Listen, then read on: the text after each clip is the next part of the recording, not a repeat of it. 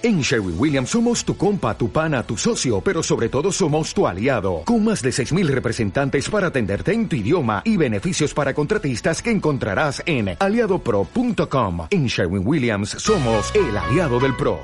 El libro del Padre Nuestro lo escribió el Padre José María Delgado Varela, el querido Padre Varela que fue mi padre y mi director espiritual. Voy a decir algo de lo que está aquí, pero si usted quiere profundizar en él, se lo recomiendo. Son ocho partes en las que está dividido este libro, fruto de ocho seminarios que el padre dictó allá por los años 90, y un libro que él mismo lo escribe aquí, también fruto de una experiencia que le tocó vivir en Medjugorje con esta devoción que los croatas tienen hasta el día de hoy de rezar siete Padres Nuestros, siete Aves Marías y siete Glorias eh, como devoción de su fe. Y el otro libro que lo escribió, que se llama Fuego en el altar, el libro de Levítico, el capítulo 6, los versos del 5 al 7, el autor sagrado escribió esto. El fuego permanecerá encendido sobre el altar sin apagarse el sacerdote lo alimentará con leña todas las mañanas. Colocará encima el holocausto y sobre él quemará la grasa de los sacrificios de comunión. Fuego permanente arderá sobre el altar sin apagarse. Palabra de Dios. El autor de Hebreos, si usted lee el libro de Hebreos, especialmente el capítulo 9 y el capítulo 10 del libro de Hebreos, el autor sagrado deja claro algo. Los sacrificios de la antigua alianza, dice el autor sagrado, solo eran sombra de el verdadero sacrificio aceptable y agradable a Dios. El autor sagrado está haciendo una comparación con los sacrificios del Antiguo Testamento y con el único sacrificio de la nueva y eterna alianza que la iglesia sigue celebrando hasta el día de hoy, en cada celebración eucarística. El autor sagrado dice que todos esos sacrificios no sirvieron para borrar ni para perdonar los pecados. Él dice que solo era un recordatorio y que el único sacrificio que borra y perdona los pecados es el sacrificio oblativo de Jesús. Y por ese sacrificio, dice el autor, somos santificados de una vez y para siempre. Se cree que el libro de Hebreos nace en el contexto, junto con el Evangelio de Mateo, más o menos hacia el año 80 de la era cristiana. Tiene una significancia muy grande porque para este tiempo ha pasado algo en la historia de Israel. Diez años atrás, en el año 70, Roma había destruido la ciudad santa. Y eso significa que ya no había templo. Si leemos el libro de los Hechos de los Apóstoles, nos damos cuenta que los primeros seguidores de Jesús todavía iban al templo. El libro de los Hechos comienza contándonos un primer milagro de parte de Pedro y de Juan, precisamente en la puerta de la hermosa del templo de Jerusalén. Pero cuando el templo se destruye, ya no hay altar, ya no hay sacerdocio, ya no hay sacrificio. No solo hay una crisis de fe para el pueblo de Israel, sino también una crisis de fe para los seguidores de Jesús, que no habían roto automáticamente con el culto antiguo. Les ha tocado que reflexionar nuevamente sobre la experiencia de fe y han tenido que profundizar en aquello que Jesús dejó establecido la noche del jueves santo y que según el, libro de los hechos los discípulos celebraban cada domingo, el día del Señor. Este sacrificio que nosotros dos mil, hoy, dos mil años después hoy seguimos celebrando, que es el sacrificio de la Eucaristía. Para el pueblo de Israel, el sacrificio por los pecados que se celebraba anualmente tenía una importancia muy grande. Por eso Levítico está diciendo tiene que haber un fuego que arda en el altar todos los días. Para nosotros, y lo veíamos ayer en una de las charlas, el sacrificio que celebramos es mucho, mucho más grande que el que se celebraba en el Antiguo Testamento. Por ende, si aplicamos estas palabras del libro de Levítico a nosotros, estas palabras tendrían que tener una importancia mucho más grande en nuestras vidas. Ese fuego, que es símbolo del Espíritu Santo, tiene que arder día y noche no solo en el altar, ¿eh?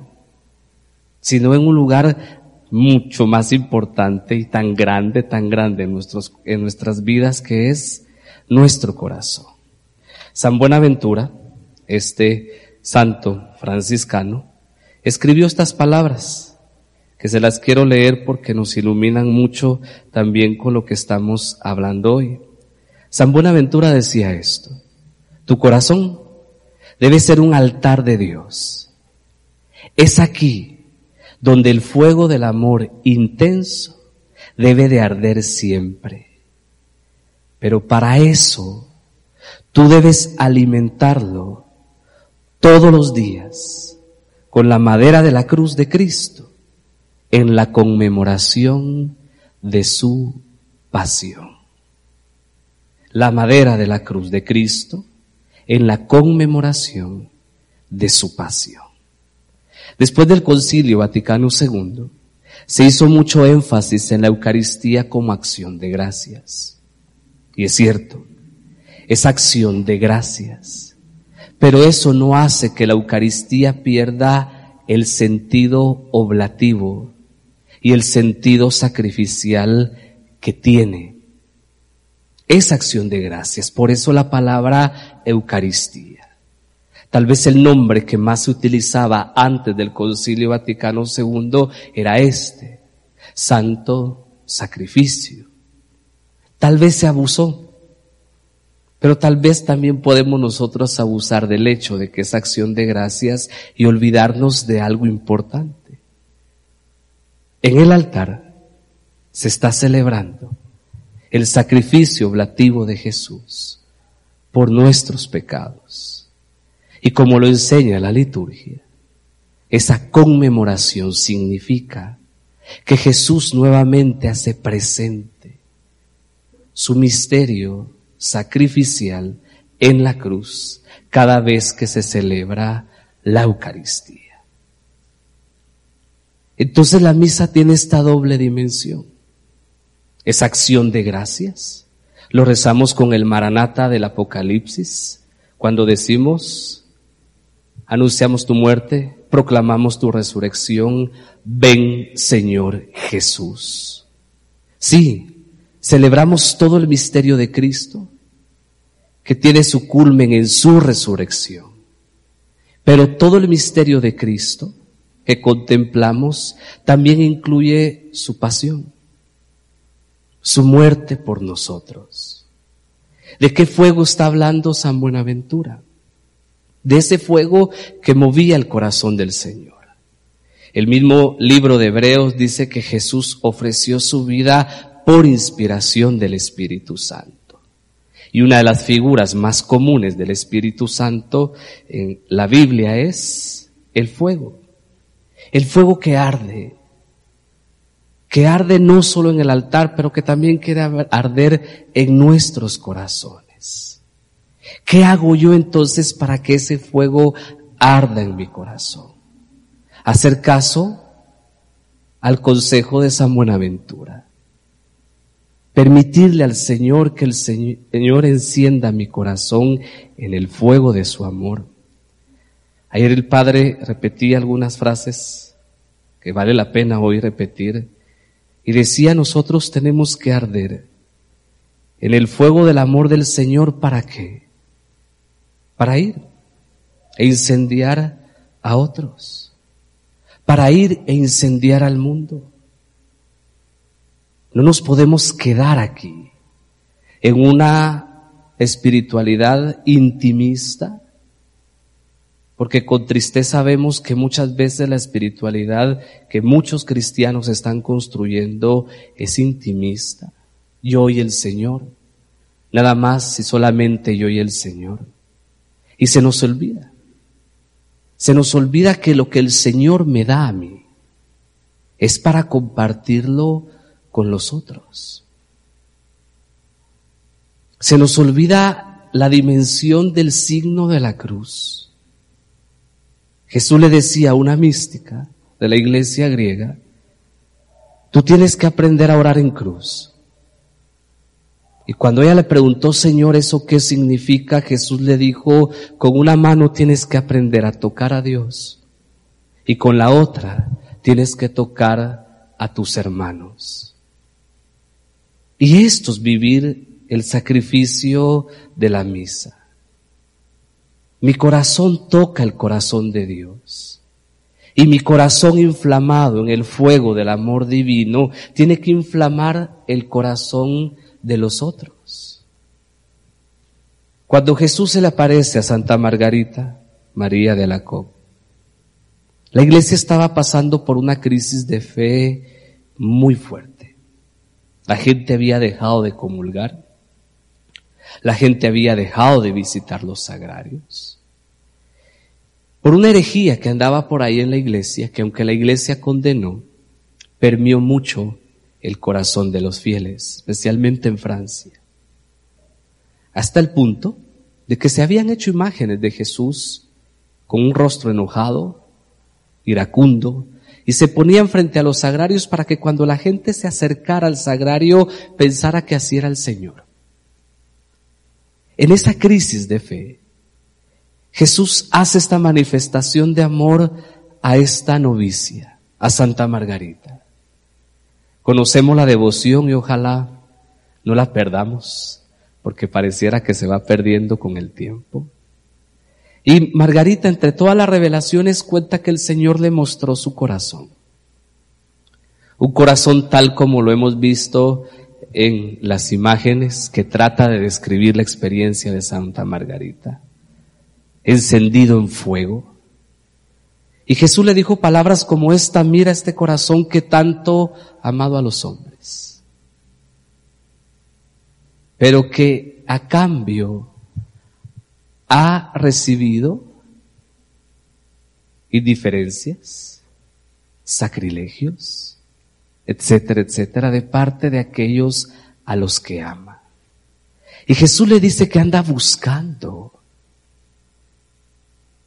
corazones que quieran dejarse incendiar por ese amor.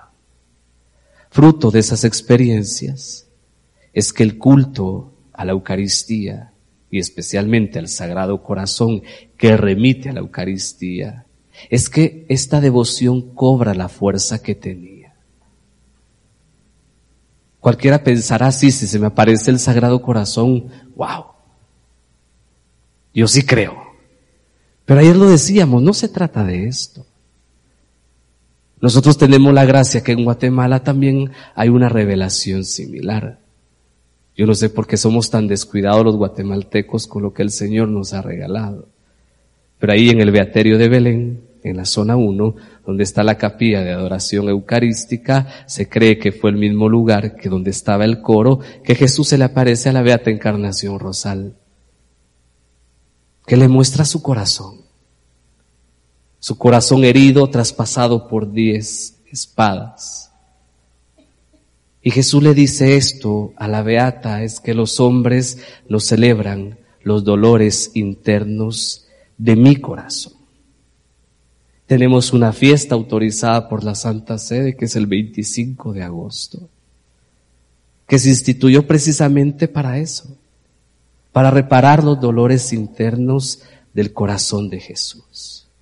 Y si vemos todas las revelaciones que el Señor ha dado en torno a su corazón, el Señor siempre se queja de esto. Indiferencia. Indiferencia.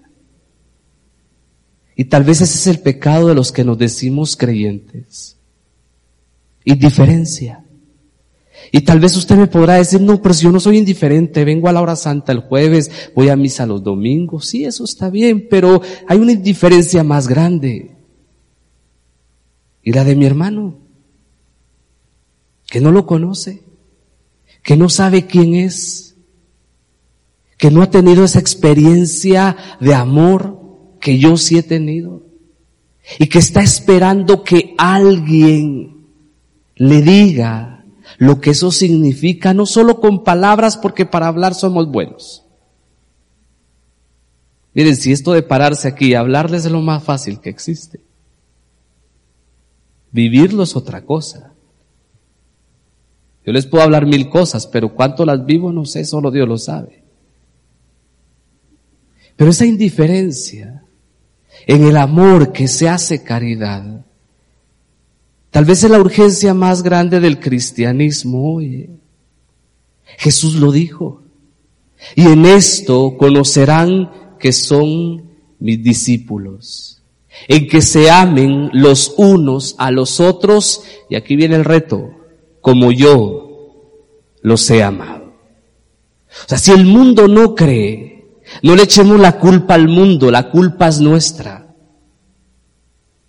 Porque Jesús también lo dijo, si las tinieblas avanzan es porque la luz no está iluminando el mundo.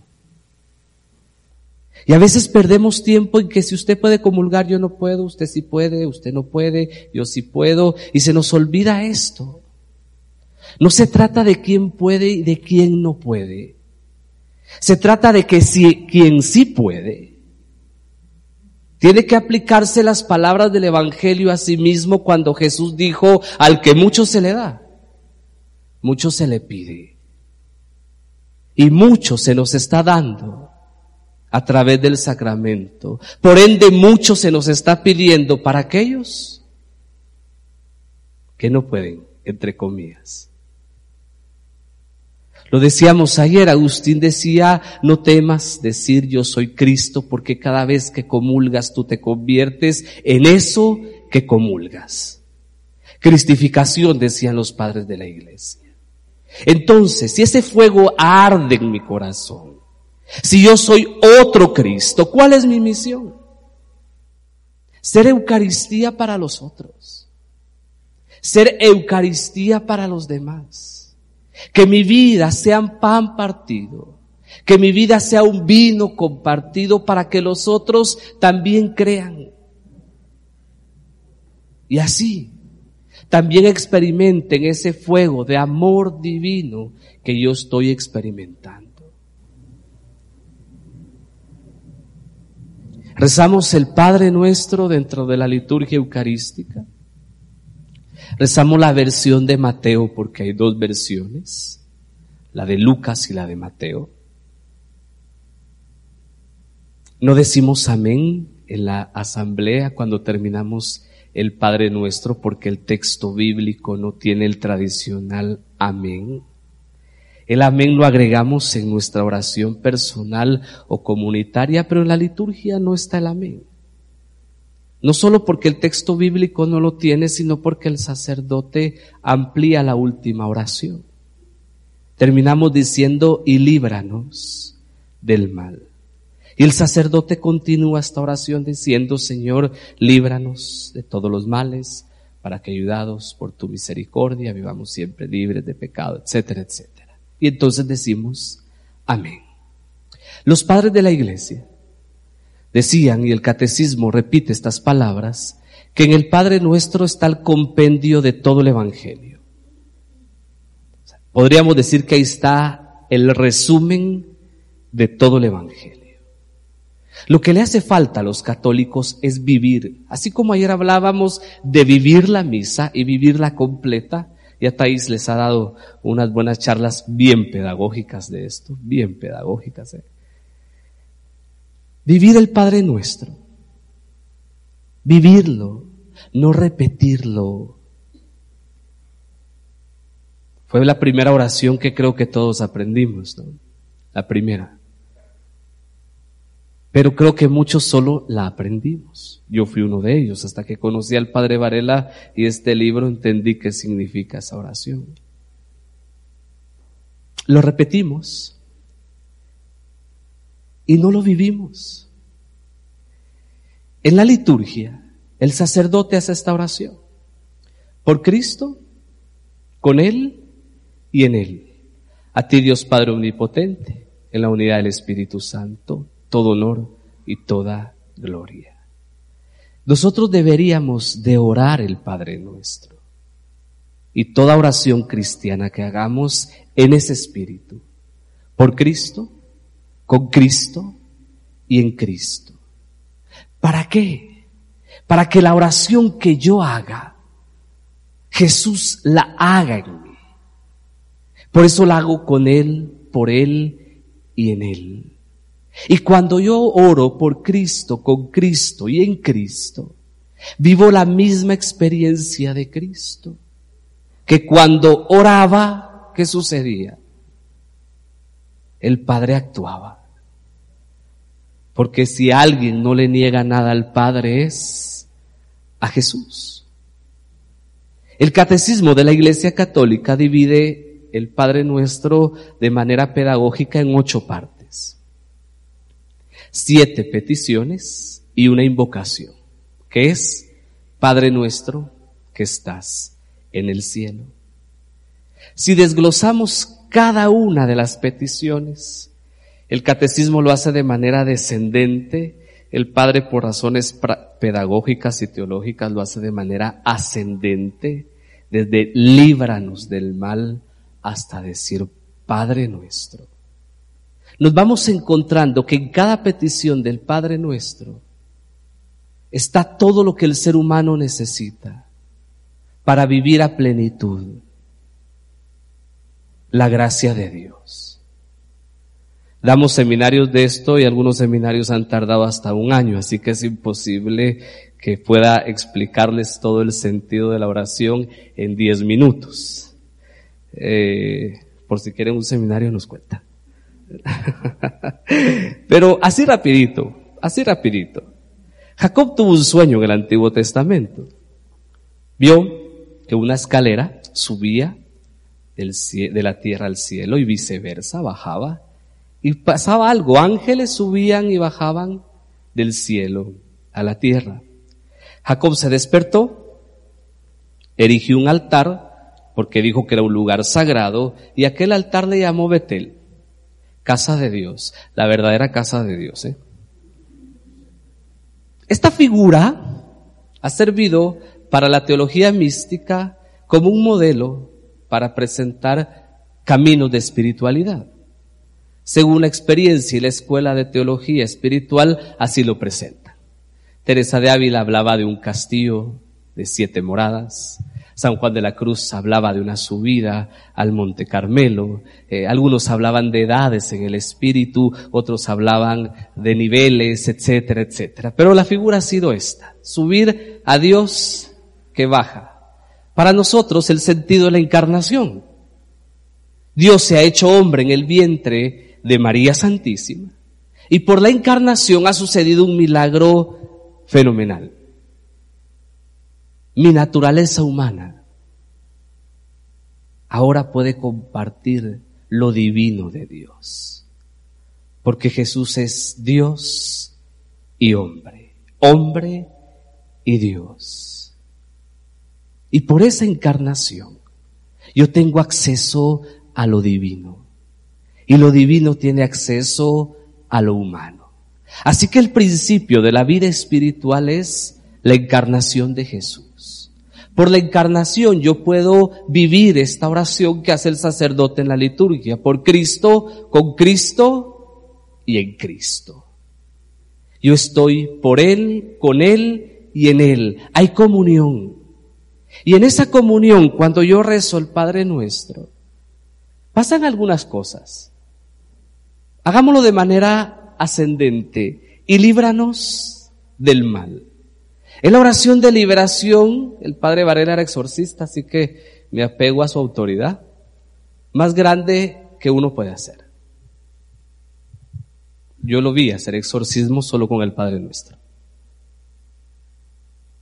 Porque ese líbranos del mal está pidiéndole a Dios que nos libre de todos los males, físicos, psicológicos, espirituales, materiales y morales. Todos vivimos algún mal de estos. Y líbranos del mal. Luego decimos, no nos dejes caer en tentación. Es la oración de victoria más grande que podemos hacer. La clave está en esta palabra, ¿eh? Nos. En ese nos, Jesús nos está incluyendo a todos. Está pidiendo por todos. Y cuando yo me incluyo en ese nos, que lo veíamos ayer, es posible por nuestro bautismo, por eso soy capaz, porque soy bautizado. Es Jesús diciendo conmigo, líbranos del mal. Es Jesús diciendo conmigo, no nos dejes caer en tentación. ¿Qué nos dijo el Señor cuando encontró a los discípulos durmiendo? Él sufriendo y ellos durmiendo. La historia se vuelve a repetir. Oren Oren para no caer en tentación. Oren. La oración de sanación más grande que podemos hacer. Perdona nuestras ofensas, como también nosotros perdonamos a los que nos ofenden.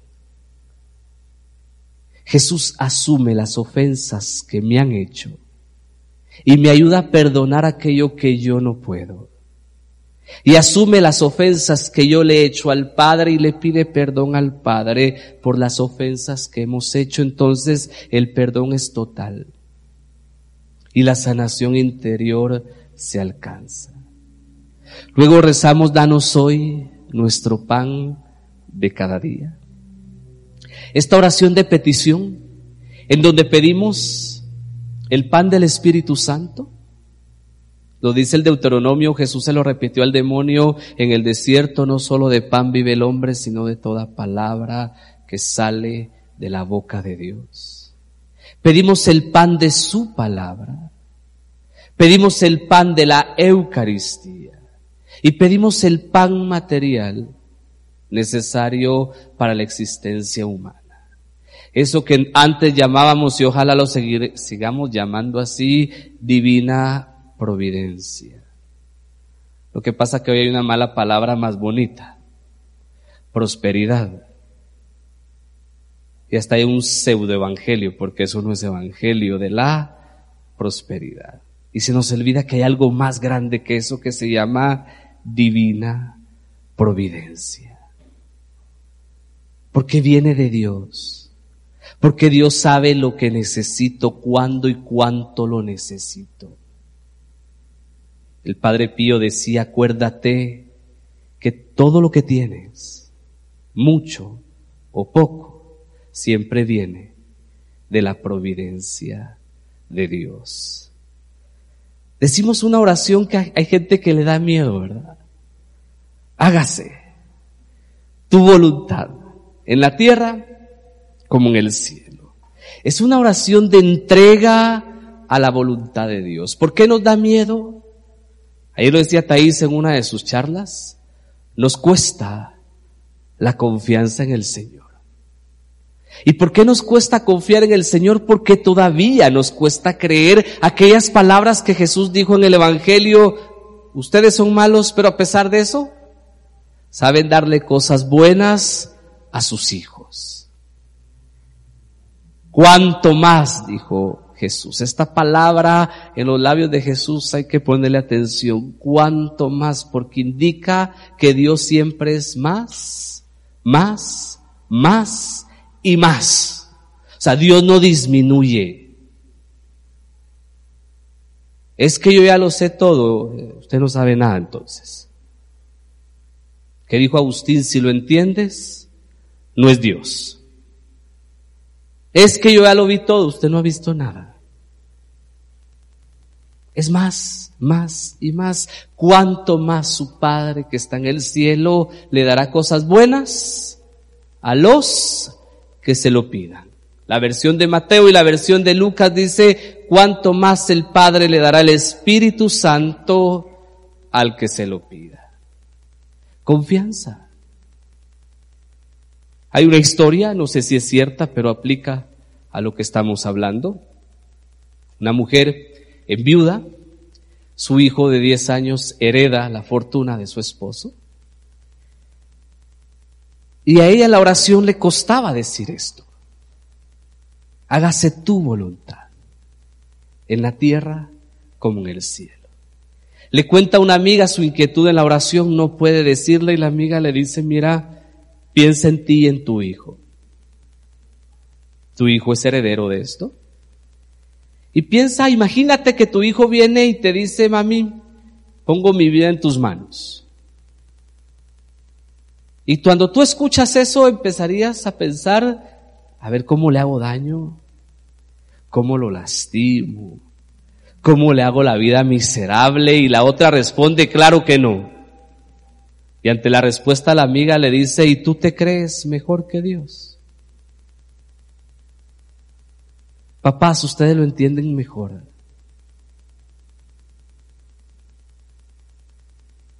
Por eso Jesús dice, siendo malos, saben darle cosas buenas a sus hijos, ¿cuánto más el Padre del cielo le dará cosas buenas a los que se lo pidan? Luego decimos, venga a nosotros tu reino.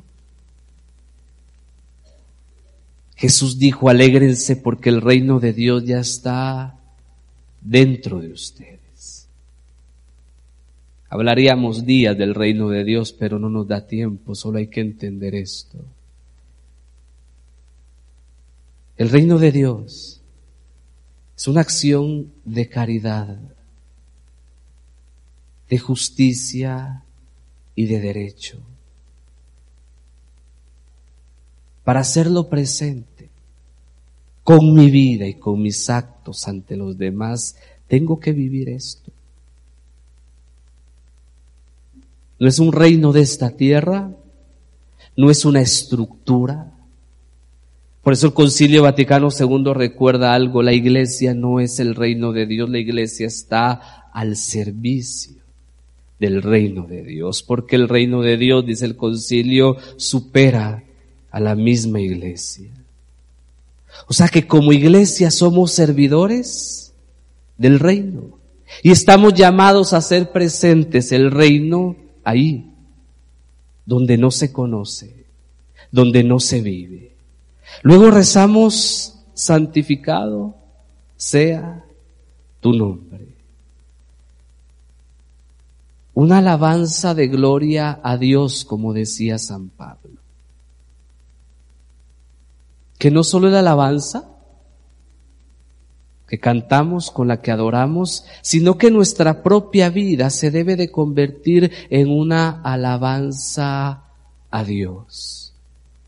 Ayer le cité a Isabel de la Trinidad y su tratado en el cielo, en la tierra, hoy se la cito y le cito otro tratado que se llama Alabanza de Gloria. Isabel de la Trinidad, igual que el tratado anterior, lo escribió a la luz de San Pablo, que enseñaba que nosotros somos una alabanza de gloria a Dios. ¿Cómo soy una alabanza de gloria a Dios? Una frase que me encanta de uno de los padres de la iglesia, San Irineo. San Irineo decía esto, la gloria de Dios es el hombre viviente. Y la gloria del hombre, decía San Irineo, es la visión de Dios, la contemplación de Dios. Otra traducción dice la gloria de Dios es el hombre viviendo en plenitud. Y la gloria del hombre es la contemplación de Dios. ¿Qué me está diciendo el santo en esto? ¿Qué glorifica a Dios? Una vida plena.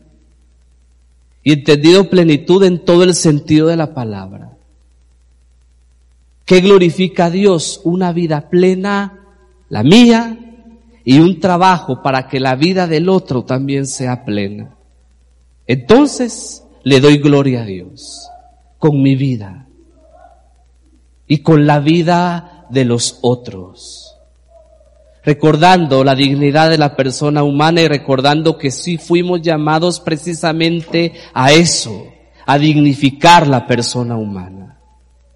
Luego rezamos esta invocación, que es una acción de gracias. Padre nuestro, que estás en el cielo. Yo no sé si alguna vez se preguntó por qué el Padre Nuestro está antes de la comunión eucarística. ¿Por qué precisamente ahí? Santa Dita Stein, una buena amiga mía, decía que el Padre Nuestro está antes de la comunión eucarística. Porque cuando comulgamos, se cumple en nosotros todo lo que el Padre Nuestro significa. ¿Lo hemos rezado? Hay que razonarlo un poco para saber que estoy rezando. Pero lo más importante, tengo que vivirlo. Y lo vivo de manera plena cuando comulgo al Señor. Cuando Él entra en mí. Entonces todo lo que significa el Padre nuestro cobra un efecto en mi vida.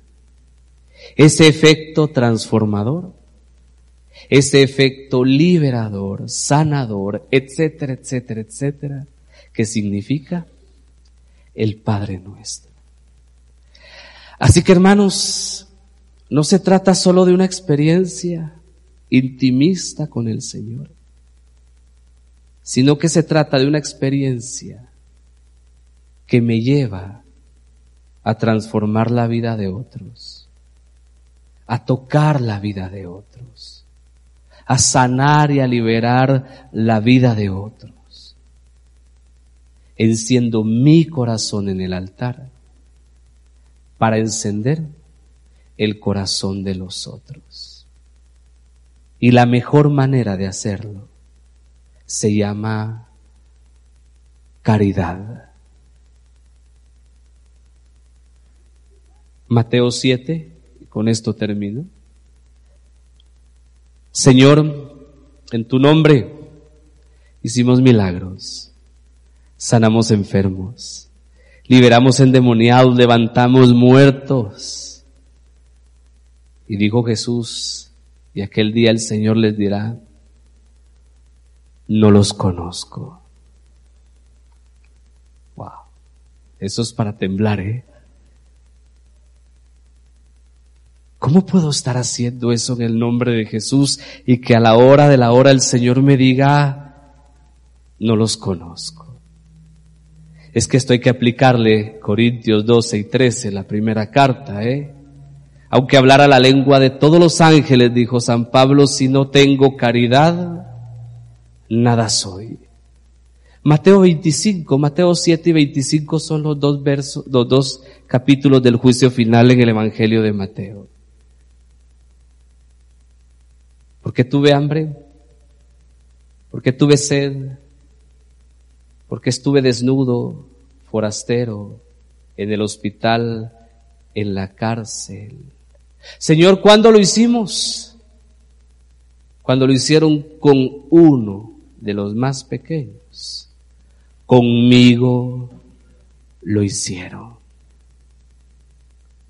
Por eso San Juan de la Cruz decía, al atardecer de tu vida, te van a juzgar solo por una cosa. ¿Cuánto amaste? La Eucaristía es sacramento de amor. Y si es sacramento de amor, la Eucaristía me capacita para vivir el amor. Creo que en el libro, y ustedes también quieren dejarme, transcribo una homilía de Benedicto XVI sobre Elías y el fuego en el altar. Si no quiere comprar el libro, busque la homilía en San Google, que todo lo sabe. La va a encontrar. Y ahí Benedicto XVI lanza un reto grande. A Lía le tocó salvarlo, decíamos ayer, el culto a Yahvé cuando estaba a punto de desaparecer. Hoy nosotros, decía Benedicto XVI, vivimos en un tiempo similar, un relativismo donde Dios ya no cuenta, así que a los cristianos nos toca hacer como Elías. Salvar este culto verdadero al Señor, no con palabras, sino con la propia vida. Amén. Dios los bendiga. Muchas gracias.